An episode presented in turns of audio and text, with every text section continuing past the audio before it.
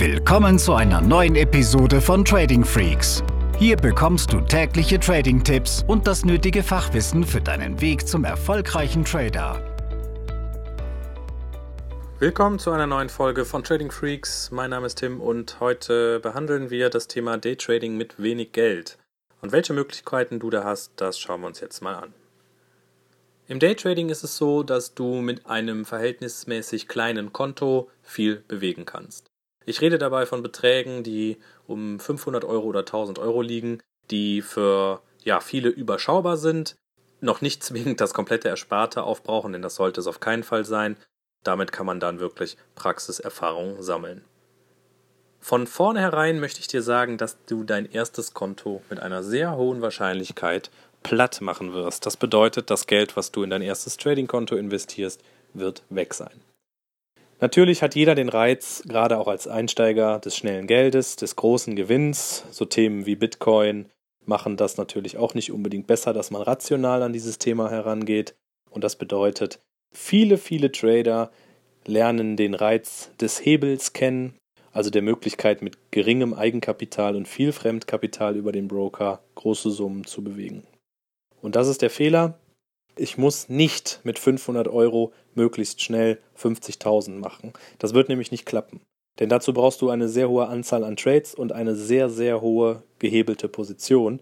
Und du wirst es nicht schaffen, wenn du nicht jahrelange Erfahrung hast, eben so viele Trades richtig zu machen, dass dein Depot mal in diese Größenordnung kommt. Vielmehr geht es darum, über Testen, Lernen, Analysieren, Umsetzen, in den ersten Jahren mit kleinem Geld eine Strategie zu entwickeln, die zu dir passt. Erfahrung zu sammeln, die Psychologie kennenzulernen, den eigenen Charakter, denn das wird zwangsweise passieren. Natürlich wirst du jetzt sagen, ja, Tim, aber da, was, was will ich denn dann traden, wenn ich meine 500 oder meine 1000 Euro nicht innerhalb von einem Jahr auf 20.000 oder 30.000 hochgehebelt habe? Darum geht es nicht im Trading. Im Trading geht es um die langfristige Perspektive, also dein Ziel, auch wenn deine Trades nur fünf Minuten dauern. Du sollst es schaffen, ein duplizierbares Setup zu erzielen, um dann dieses Setup wie eine Schablone tagtäglich oder wochenweise anwenden zu können über mehrere Jahre. Und wenn du einmal dir angeschaut hast, was exponentielles Wachstum ist, dann weißt du, dass du auch mit einem 5% Erfolg im Monat auf Jahresbasis schon eine Menge erzielen kannst. Und das dann über mehrere Jahre mit der Möglichkeit dann, wenn du endlich so weit bist, dass du sagst, gut, jetzt bin ich erfolgreicher Trader, dass du dann eben die Möglichkeit hast, dein Kontokapital zu vergrößern oder eben auch über Fremdkapital nachdenkst, damit dein Konto in den sechsstelligen Bereich kommt und dann hast du eben alle Möglichkeiten davon auch zu leben.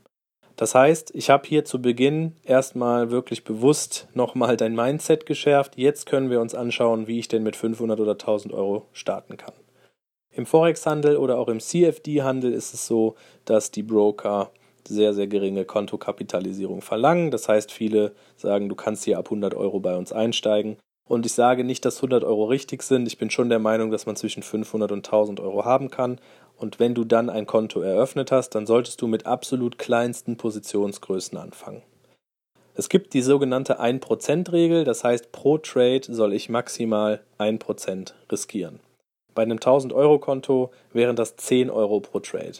Um 10 Euro zu riskieren, müsstest du beim DAX schon eine sehr kleine Positionsgröße nehmen, wie zum Beispiel 0,2 oder 0,3 CFDs. Das muss dein Broker natürlich anbieten, also er muss eine Positionsgrößensplittung unter 1 erlauben. Und dann nochmal, es geht darum, ein Setup zu entwickeln, das zu dir passt. Du wirst Verluste machen. Deshalb ist es wichtig, dass du kleine Verluste machst und immer noch liquide bleibst, um in den nächsten Trades deine Erfahrung ja einzubringen und die Trades besser zu machen. Wichtig ist dabei auch, dass du nicht nur auf ein oder zwei Assets gehst, sondern dass du eben die Möglichkeit nutzt, mehrere Assets kennenzulernen und zu handeln. Dabei musst du bei kleinen Konten natürlich auch berücksichtigen, welche Kosten bei dem jeweiligen Asset anfallen. Wenn du amerikanische Aktien im CFD-Bereich handelst, dann hast du oft eine Kommission wie eine Ordergebühr, die zwei, drei oder vier Euro betragen kann. Also musst du natürlich überlegen, ob da die kleinste Positionsgröße wirklich Sinn macht. Wenn du also ein Konto hast, was unter 1000 Euro groß ist, dann gehst du idealerweise in den Forex-Markt oder nimmst die Index-CFDs wie den DAX. Da fallen in der Regel keine Kommissionen an, also keine Ordergebühren, sondern du handelst über den Spread und gegebenenfalls Finanzierungskosten, wenn du den Trade über Nacht hältst.